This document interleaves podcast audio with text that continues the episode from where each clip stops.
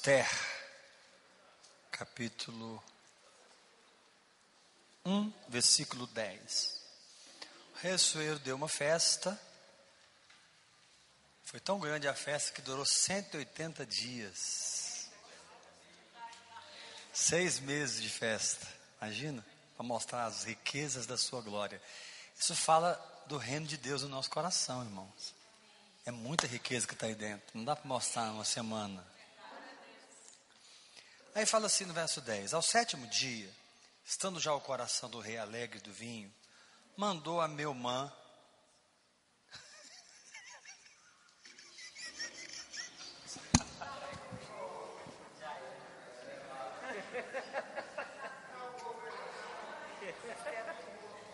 Não, não é. Espírito, não. É que eu fico chamando Leomar de Memucan. É Memuã. Leomar é muito sábio, né? Agora que eu vi que é meu, meu man, não é mesmo can, não. Eu fico falando pro Leomar, você é mesmo can?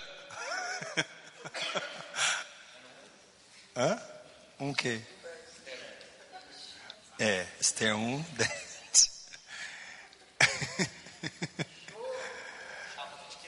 Não, não, estou rindo porque eu, eu do Leomar, outra coisa. Ao sétimo já está do rei alegre do vinho, também estou alegre do vinho. Mandou a meu mãe Bistar, Arbona, olha os nomes, Bigtar, Abigtar, Zetar e Carcas, os sete eunucos que serviram na presença do, do rei. Ah, não, é, tem o mesmo cão lá embaixo mesmo, agora que eu lembrei que introduzisse a presença do rei a rainha Vasti, com a coroa real, para mostrar aos povos, aos príncipes, a formosura dela, pois era em extremo formosa. Porém, a rainha Vasti recusou vir por intermédio dos eunucos, segundo a palavra do rei, pelo que o rei muito se enfureceu e se inflamou de ira. Então o rei consultou os sábios, que entendiam dos tempos, porque assim tratava os interesses do rei, na presença de todos os que sabiam a lei e o direito. E os mais chegados a ele eram Carcena, Setar, Admata, Tarsis, Mer, Mersis, Marcena e Memucan. Ó, tá certo, ó. Ah, é, né? Memucan. E à toa, gente, perdão. Os sete príncipes dos persas e dos medos que se avistavam pessoalmente com o rei. Pergunta para o teu irmão assim: você está entre os que estão pessoalmente com o rei? Quantos já estiveram com ele hoje? Ele falou com você hoje? Ele falou muito comigo hoje.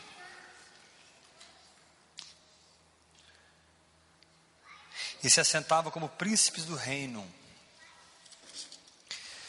Sobre o que se devia fazer segundo a lei, a rainha Vasti, não haver ela cumprido o mandado do rei Assuero, por intermédio dos eunucos. Então disse Mibucã na presença do rei e dos príncipes, a rainha Vasti não somente ofendeu ao rei, mas também a todos os príncipes e a todos os povos que há em todas as províncias do rei Assuero. Porque a notícia do que fez a rainha chegará à notícia das mulheres. Mulher já é um negócio difícil, né? De modo que desprezarão seu marido quando ouvirem dizer: mandou o rei Assuero que introduzisse a sua presença, a rainha Vasti, ela não foi. Mesmo hoje, as princesas da Pérsia e da Média, ao ouvirem o que fez a rainha, dirão mesmo todos os príncipes do rei, a todos os príncipes do rei.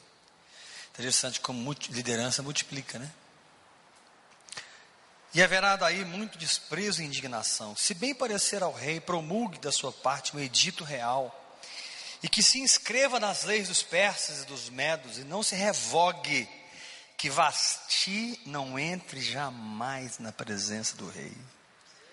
Assueri o rei, dê o reino dela a outro, a outra que seja melhor do que ela. E você sabe que foi exatamente o que aconteceu. Esse texto me intrigou me intrigou esses dias. Eu fiquei assim pensando, né? É, sobre pessoas na Bíblia que pessoas na Bíblia que ultrapassaram uma linha que não teve volta. e como isso é perigoso. Eu comecei a meditar, né? Esther, a Vasti, né? Vasti foi uma que ultrapassou ali e não teve volta. Aqui a Bíblia não diz por quê, né? que ela não veio através dos eunucos.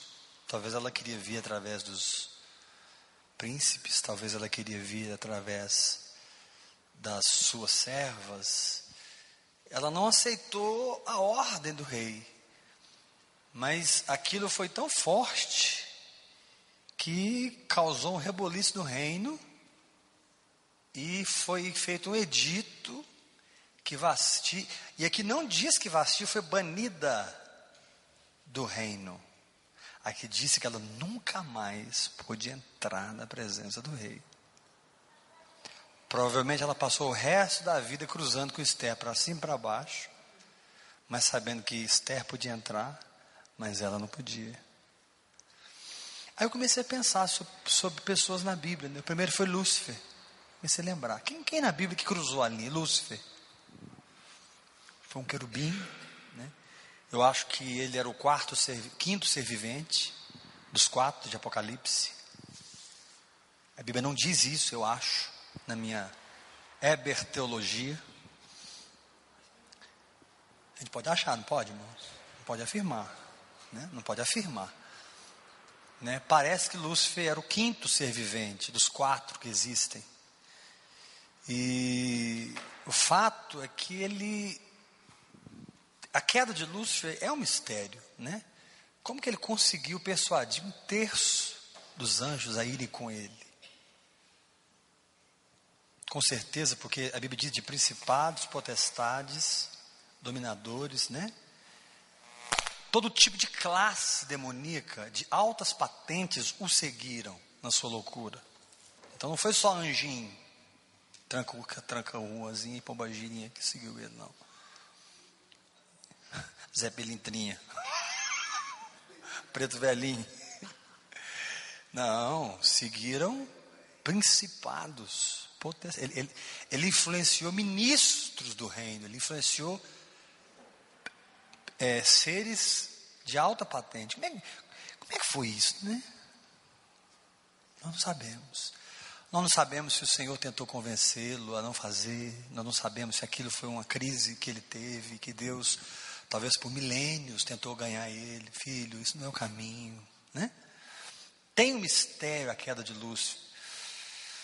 Se você me pergunta assim, o que, que você acha, pastor? Conhecendo o Senhor, porque um dia eu vi um pastor dizendo assim, que quando entrou o pecado de Lúcio, na hora ele foi banido do céu. Eu não vejo Deus assim. Eu vejo um Deus tão misericordioso, amoroso. Ainda mais um ser como Lúcifer, que já era criado eterno, não tinha volta. Nós somos criados para comermos da árvore da vida. Lúcifer já foi criado, se ele caísse, não teria resgate. Então talvez Deus lutou com ele mais do que talvez lutou até por nós, para não perdê-lo. Então, essa rebelião no céu, ela existiu. Dá para imaginar um negócio desse, irmãos? Há não sei quantos milhões de anos atrás, ou bilhões de anos atrás, trilhões de anos atrás, não, não sabemos. Houve uma rebelião no céu, e um dos seres principais caiu.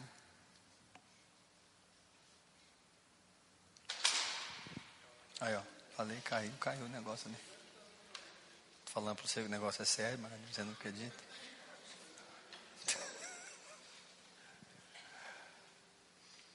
Fala assim, cair. Nossa, vocês são desobedientes demais, nossa. Fala assim, cair é diferente de pecar. Lá em Hebreus, tem gente que lê o livro de Hebreus, não entende. Ah, pastor, mas lá em Hebreus fala né, que não tem volta. Como acharam de volta? Lá não diz quem pecou, lá diz quem caiu. Diferente uma pessoa pecar, e às vezes até está em pecado, mas ela ainda não caiu, ela ainda não se desligou. Ela pecou. Pecou de novo, está lutando, está orando, está jejuando, ela tá no, mas ela não se desligou de Cristo. Né? Lúcifer caiu. Né? Esther Esther não, Vasti. Não teve volta. Aí eu, fui, aí eu fui lembrando, Caim. Caim foi outro, né? Deus falou para Caim: o pecado já à porta, cumpre a ti dominá-lo. Faz isso não. Estou vendo que está no seu coração, Caim. Tem algo muito ruim aí. Se você fizer o que é certo, você vai ser aprovado, cara. Mas ele foi e matou o irmão a si mesmo. Fez o que estava no coração dele. Depois você tem é, Esaú, né? Esaú foi outro que cruzou ali e não teve volta. A Bíblia diz em Hebreus que ele buscou arrependimento com lágrimas e não encontrou arrependimento. Imagine, irmão, você não encontrar arrependimento. Esaú, né? Saul foi outro. A palavra de Deus foi tão clara. Samuel falou: Saul, espera eu chegar. Eu vou fazer o sacrifício. Espera. Simples, uma, uma, uma palavra tão simples, né? E, e ele, quando ele percebeu o povo indo embora e o inimigo cercando, ele ficou pressionado e desobedeceu a ordem. Ele tinha acabado de sacrificar. Samuel chega e fala: Hoje teria o Senhor confirmado seu reino. A linhagem real de Jesus Cristo não viria de Judá, viria de Benjamim. Viria de Judá. Ele seria o leão da tribo de Benjamim. Mas hoje ele é o leão da tribo de Judá. Porque Saul ultrapassou uma linha sem volta. Fala para o irmão que está ao seu lado, nunca ultrapasse essa linha, meu irmão. Fala assim comigo. Isso é uma das coisas mais sérias que eu já ouvi na minha vida. Fala. Todo mundo, diga assim: Isso é uma das coisas mais sérias que eu já ouvi na minha vida. Fala assim, faz assim com a mão. Há pessoas que vão dando passos no engano, passos no engano, no engano. Deus exorta, irmãos exortam, pastores exortam, Espírito Santo exorta, anjos estão ali. E eu estava pensando, né, por quê? Aí você encontra pessoas que cruzaram ali e voltaram. Tem também.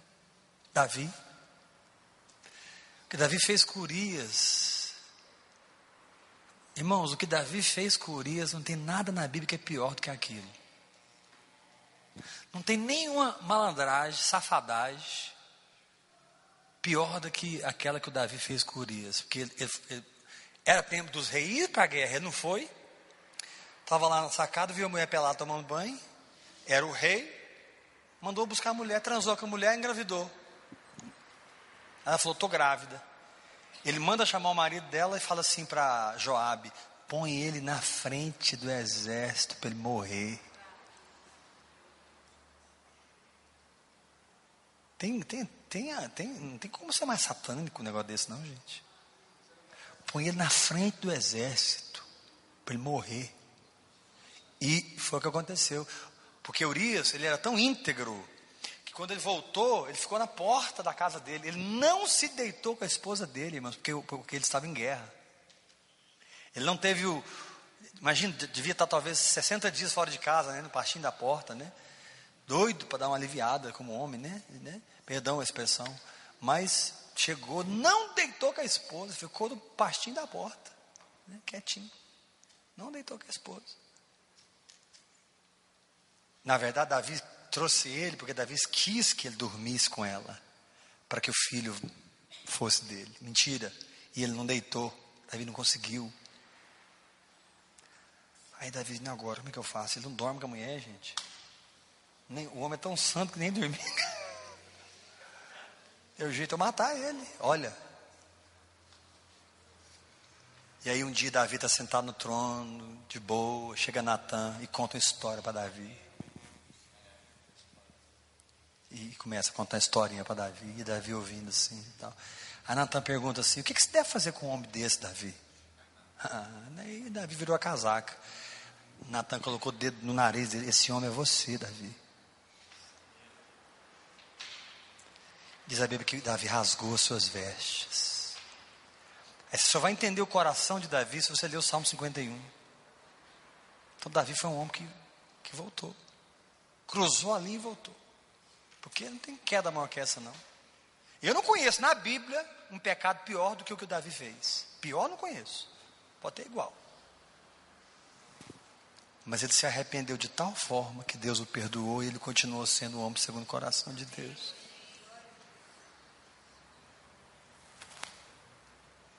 Pedro traiu Jesus. Traiu a ponto de praguejar. Não conheço esse homem. Imagina, é, é, por exemplo, eu e o Araceli andamos juntos tem 450 anos. Aí eu, come, eu, eu conheço, uma perseguição. Começa a ter uma perseguição, o povo pegará, é, você era discípula dele. Eu? Nunca nem vi, nem conheço esse homem. Traiu. Né? E diz a Bíblia que quando o galo cantou a terceira vez, Jesus olhou dentro do olho de Pedro, irmãos. Aquele olhar restaurador. Aquele foi o olhar mais restaurador que alguém poderia receber na vida. Porque Jesus não condenou Pedro ali, aquele olhar. Nem disse, eu te falei que você ia cair. Foi não. Quando os dois cruzaram os olhares, Jesus estava falando assim para ele: Eu te perdoo, você é meu, eu não abro mão de você. A obra que eu comecei na sua vida eu vou completar. Tanto é que quando ele encontra com os discípulos e manda avisar os discípulos que ele tinha ressuscitado, olha, avisa fulano, fulano, fulano, fulano. E ele fala assim: e a Pedro?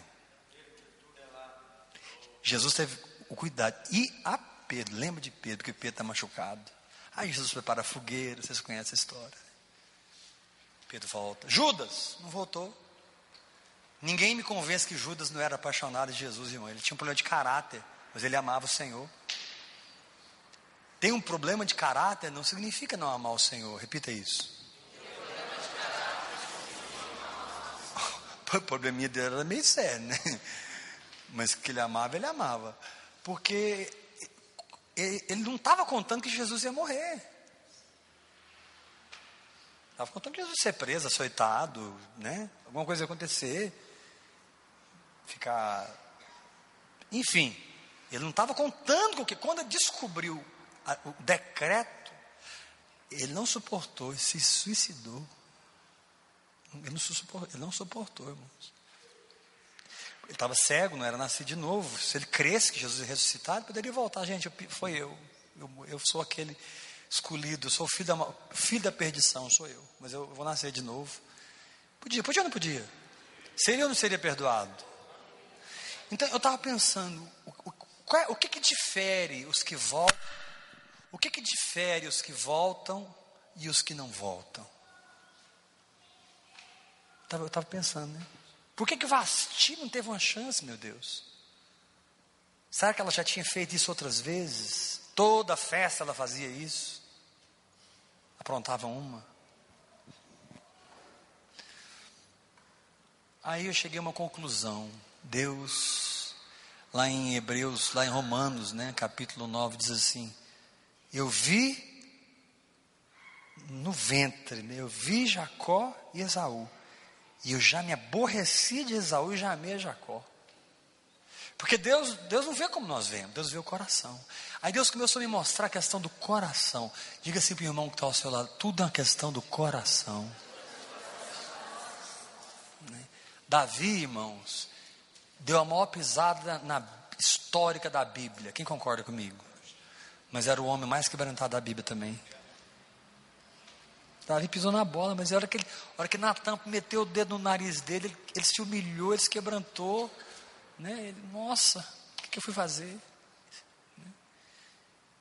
E Pedro não desistiu.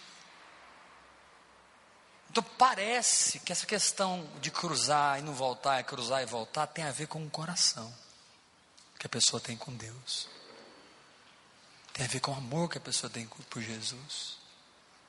Tem a ver o quanto o coração dela ama o Senhor, a ponto dela, mesmo pisando na bola, dizer: Senhor, eu não consigo ficar sem o Senhor, o Senhor é meu Deus.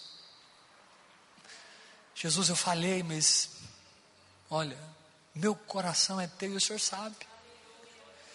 Parece que, parece que, que, que, que Lúcifer entrou no, numa atitude irreversível. Caim entrou numa atitude irreversível. Esaú entrou numa atitude irreversível. Mas Davi não, Pedro não. Quero te dar uma palavra, meu irmão. Tenha um coração convertido a Deus. Tem um coração que se volta para Deus. Sabe? Jesus sabe que nós estamos vestindo um odre velho que nos dá tanto trabalho. Jesus sabe que nós temos uma alma que tem uma tendência natural. E Ele sabe que não é fácil. Pelo menos, quero confessar para vocês: para mim não é fácil carregar esse corpo aqui. Para você é carregar o seu? Esse corpo quer pecar, esse corpo peca, né? Fala o que não deve, pensa o que não deve, sinto o que não deve, quer o que não deve. Jesus sabe disso. Mas por baixo dessa, dessa, desse odre velho, o Senhor te diz: guarde um coração para mim.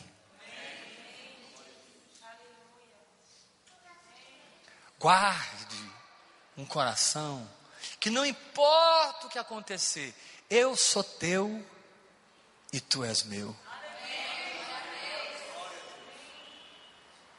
Guarda o coração. Tem um coração para Deus. Falhar nós vamos. Pecar de vez em quando vamos. Eu, parece que o ponto não está aí, irmão. Essa linha de volta e não volta não tem a ver com, com a linha em si, tem a ver com o coração. Né? Lúcifer não quer, que hoje ele é diabo, ele não quer se arrepender. Tem gente que pensa que já vai converter? Não, ele não vai converter. Esquece. Ele já assumiu o que ele quis. Ele assumiu a forma do mal. Ele assumiu a personificação das trevas. Ele é trevas porque ele quis, ele optou. Agora, outra coisa é você não está conseguindo. Mas não é a sua opção. Vou dizer novamente. Você talvez não está conseguindo, mas não é a sua opção. Não, sua opção é Jesus, sua opção é amar, sua opção é perdoar, sua opção é orar. Puxa, eu queria tanto ofertar mais, mas hoje eu sou preso financeiramente, eu tenho medo de ofertar. Mas eu vou ser liberto disso. Eu vou orar em línguas, eu vou jejuar. Eu queria tanto amar mais os irmãos. Irmão, tenha um coração para Deus. Levanta essa mão que eu recebo essa palavra. Vocês concordam teologicamente? Testifica o que eu estou falando? Não é? Parece que é isso, né? parece que o segredo está no coração da pessoa. Tem gente que é duro, irmãos. Tem gente que não enverga e não quebra. Eu conheço história de gente assim morrendo, morrendo no hospital, assim, ó. O cara nos últimos instantes. Quem já ouviu falar? E você tentando pregar para o cara e ele endurecido. E não, e não converte. E morreu e não converteu. O cara dando os últimos suspiros, sabendo. Eu estou partindo daqui. Não sei o que está do outro lado. Pelo menos, que, se eu aceitasse Jesus, tem possibilidade. E o cara. Irmão, tem gente que, que é tão duro. Deixa eu te dar uma palavra. Não seja uma pessoa intratável. Não seja uma pessoa inquebrantável. Não seja uma pessoa. Se você sabe pedir perdão para as pessoas quando você ofende as pessoas,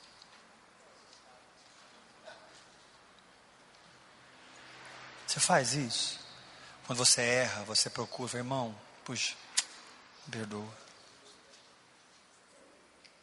Ou você não é uma pessoa que sabe pedir perdão. Reconhecer que você, ou você não erra. Você não ofende, você não fere. Não seja joio, porque a característica do joio é que quando ele vai crescendo, ele não enverga. Ele fica embicado para cima. O trigo não. O trigo, quando ele vai ficando maduro, ele vai dobrando. Você conhece o trigo porque ele dobra. Você conhece o joio porque ele não dobra. Característica do joio, não dobra. Característica do trigo, dobra. Quero te dar uma palavra profética. Seja trigo. Falar sete vezes. Seja trigo. Seja trigo. Seja trigo. Seja trigo. Seja trigo. Seja trigo. Seja trigo. Que as pessoas te vejam cada vez mais santo, mais quebrantado, não cada vez mais perfeito em si mesmo, porque nós somos perfeitos é nele, irmãos. O fato de nós carregarmos esse odre velho sempre vai nos dar problema com a nossa carne. Desculpa essa má notícia. Você vai estar com 95 anos pregando o evangelho pelas nações, diga eu recebo e se pegando, não é possível. Última vez que eu lembrei desse sentimento, eu tinha 35 anos. Eu estou com 95, não é possível. Porque nós ainda habitamos nessa herança de Adão. Mas eu posso estar com 95 anos, levantando as minhas mãos, dizendo: Pai, eu pequei, Pai, me perdoa. Me lava com teu sangue, Jesus. Tem que acertar com alguém, vem cá, irmão, me abraça aqui. Me perdoa. Seja, seja alguém tratável. Seja, meu irmão, porque senão a Bíblia diz assim: nós sabemos que já passamos da morte para a vida, porque amamos os irmãos. Aquele que não ama permanece na morte. Você conhece um crente é porque ele se dobra. Você conhece um, um que não é crente porque ele não se dobra. É simples. O falso não se dobra. O verdadeiro já está dobrado. Levanta a mão e diga: Eu recebo essa palavra. Eu sei que no nosso temperamento, principalmente os coléricos aqui, quem aqui é colérico? Suzano, Rosália. Colérico. Você é colérico? É? Colérico. É. o colérico, ele, ele, ele, ele, tem um temperamento mau. Ele é ruim. Assim, me perdoa os coléricos, tá? Mas não é fácil conviver com colérico. O colérico é ruim. Ele é duro na queda. Agora, um colérico pode ser lapidado pelo Espírito Santo. Um sanguíneo pode ser lapidado pelo Espírito Santo. Um fleumático pode ser trabalhado pela cruz. Um melancólico pode ser trabalhado pela cruz. Olha para mim, Preste atenção. Por isso que orar em línguas é tão importante. Escute isso. A oração em línguas vai liberar o tratamento de Deus na tua vida. A oração em línguas vai liberar o formão de Deus na tua vida. A oração em línguas vai te pôr na casa do oleiro. E ele vai, ter, ele vai usar uma mão por dentro, que fala do Espírito e da palavra, e uma mão por fora, que fala de circunstâncias, pessoas. Né? O, o oleiro trabalha com dois, uma mão ajeita por fora, outra por dentro, para deixar o vaso do jeito que ele quer. Esses dias, irmãos, eu estou molinho. Esses dias, ele está. O oleiro, eu acho que ele me resolveu fazer de novo, acho que eu vou virar outra coisa. Porque me quebrou tudo, e tirou tudo, e está me esmagando, e esmaga e vai. Eu vi que vai virar esse trem daqui a um ano. Acho que eu vou, que eu vou morar no Japão, hein? Cadê os, os meninos? Não estão tá aqui não, né? Hã? É, não, o Japão está no meu coração. Então, assim, não, para mim, essa questão de Esther, perdão, Vasti, Lúcifer, Esaú, Saul, Judas, é, Nabal, esposo de Abigail, né? É, Davi estava com um exército faminto, e Nabal era um homem muito, muito rico. E a Bíblia diz que Davi mandou ir lá atrás dele, né? Socorre nosso exército. Nabal, cheio do pino do carro, tem nada para Davi aqui. Pode falar para ele caçar o rumo dele. Irmãos, quando a notícia chegou lá, Davi ficou tão irado que ele armou até os dentes e veio para matar Nabal. Davi ia matar todo mundo. Aí Abigail, uma mulher sábia, edifica a sua casa.